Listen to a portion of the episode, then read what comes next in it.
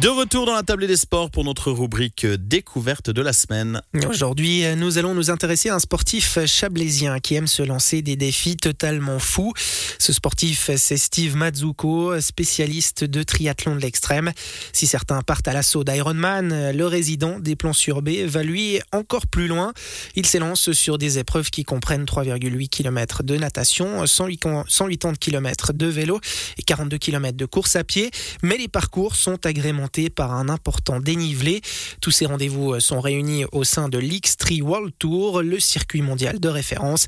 Et au sein de ce circuit, une manche sort du lot. Il s'agit de la doyenne, la Norseman, qui se tient chaque été en Norvège. Cette année, Steve Mazzucco sera au départ. Nous l'avons rencontré quelques semaines avant cette échéance mythique. Je m'appelle Steve Mazzucco, je suis charpentier à 100%. J'habite les plans sur B je suis heureux papa d'une adorable petite fille de deux ans et je suis triathlète amateur. Steve Mazzucco, on va justement s'intéresser à ce volet de votre vie consacré au triathlon, des triathlons euh, pas tout à fait comme les autres. On est dans le domaine euh, de l'extrême. Hein. C'est des distances d'Ironman, mais avec beaucoup de dénivelé, avec euh, des montées, des cols, des descentes.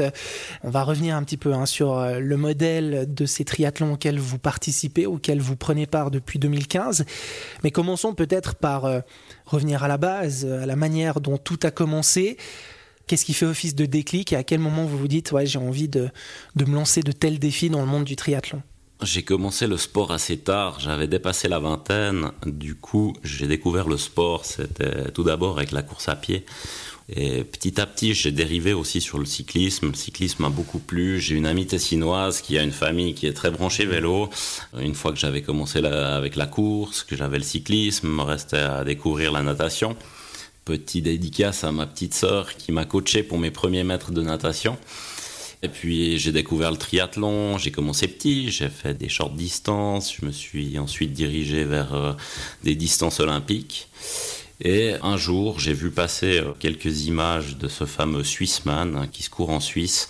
Et puis à partir de 2015, effectivement, j'ai mis le pied dans l'engrenage. Et puis c'est quelque chose qui revient euh, chaque année depuis. Il y a le moment où vous découvrez euh, ces euh, triathlons très particuliers, euh, des longues distances, 3,8 km de natation, 180 km à vélo, un marathon ou l'équivalent d'un marathon en course à pied, sauf que là, il y a beaucoup de dénivelé, des montées, des descentes. L'eau n'est pas forcément toujours à température très agréable. Ce côté extrême-là, ça vous plaît tout de suite? Une sorte de coup de foudre un coup de foudre, c'est sûr. Au-delà de l'effort, il y a, ce côté aventure. En fait, j'ai un supporter qui s'occupe de moi du point A au Tessin jusqu'à la petite Scheidegg euh, en dessous de l'Aiguerre. On finit les dix derniers kilomètres ensemble. Ça a été des fois un ami proche, ça a été ma chérie Francesca, mon beau-frère Alec qui vient avec moi en Norvège, que je remercie parce que c'est sûr que c'est des gens qui prennent du temps pour moi. Alors c'est sûr, oui, coup de foudre. Euh, il y a évidemment la course, il y a le dossard, il y a l'effort, mais il y a aussi tout ce partage qui va avec. Et puis c'est ça qui rend en fait ces disciplines assez belles. Cette discipline, euh, elle regroupe donc un certain nombre de manches à travers un circuit euh, qui s'appelle l'X3 World Tour. Et dans ce circuit-là, il y a une course qui sort du lot, c'est la doyenne, c'est la Norseman en Norvège, la plus ancienne donc il y avait une vraie volonté, on en parlait avant cette interview, euh, de votre côté de pouvoir y participer un jour. Ça va, ce rêve-là, entre guillemets, va se réaliser euh, le 5 août prochain. Pourquoi déjà euh, ce côté mythique autour de cette épreuve en Norvège? Le Norseman, c'est la plus connue, c'est la doyenne, c'est la plus inaccessible, j'ai envie de dire, parce que oui, beaucoup d'appelés, peu d'élus. Ça fait depuis 2015 quand j'ai commencé que j'en rêve. Pour moi, c'est ouais, c'est peut-être l'accomplissement. C'est toujours resté dans un coin de ma tête depuis mes débuts. Et puis je crois que j'ai continué, que j'ai insisté, et puis que finalement, ben, ben, ça a payé. Le Norseman, c'est la doyenne, la plus difficile d'accès parce que, comme vous le disiez, beaucoup d'appelés, peu d'élus. Est-ce qu'on peut aussi dire que cette course-là, c'est la plus difficile? Pourrais pas me prononcer, j'ai encore pas participé, donc euh, la plus difficile, je sais pas. Euh, la plus mythique, c'est sûr, la plus connue. Je pense que de pouvoir euh, sauter dans un fjord à 5 heures du matin, un fjord norvégien avec une eau bien rafraîchissante et pouvoir enchaîner avec toutes les distances de l'Ironman avec, euh, je crois, 5000 mètres de dénivelé. Donc, euh, difficulté, il y aura. J'ai participé à d'autres courses qui sont, à mon sens, tout aussi dures. Mais je pense que l'histoire norvégienne risque d'être euh, très intéressante. On a beaucoup parlé de la manière dont tout ça a commencé, de cet objectif articulé autour de la Norseman, de cette envie de pouvoir participer à cette course qui reste et qui est la plus mythique du calendrier.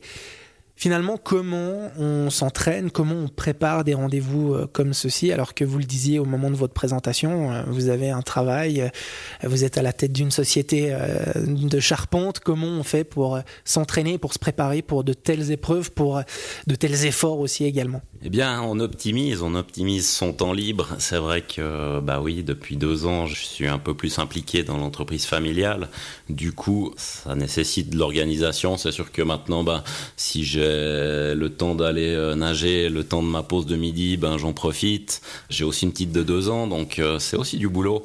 Je crois que maintenant, j'y vais. Enfin, j'ai beaucoup plus de recul, donc euh, je, je connais un peu les distances, je connais comment je dois me préparer.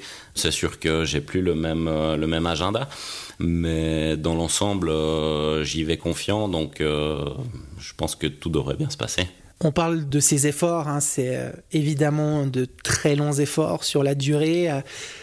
Quand vous êtes justement dans l'effort, quand vous êtes dans cette course, ça se passe comment? Qu'est-ce qui se passe notamment dans, votre esprit?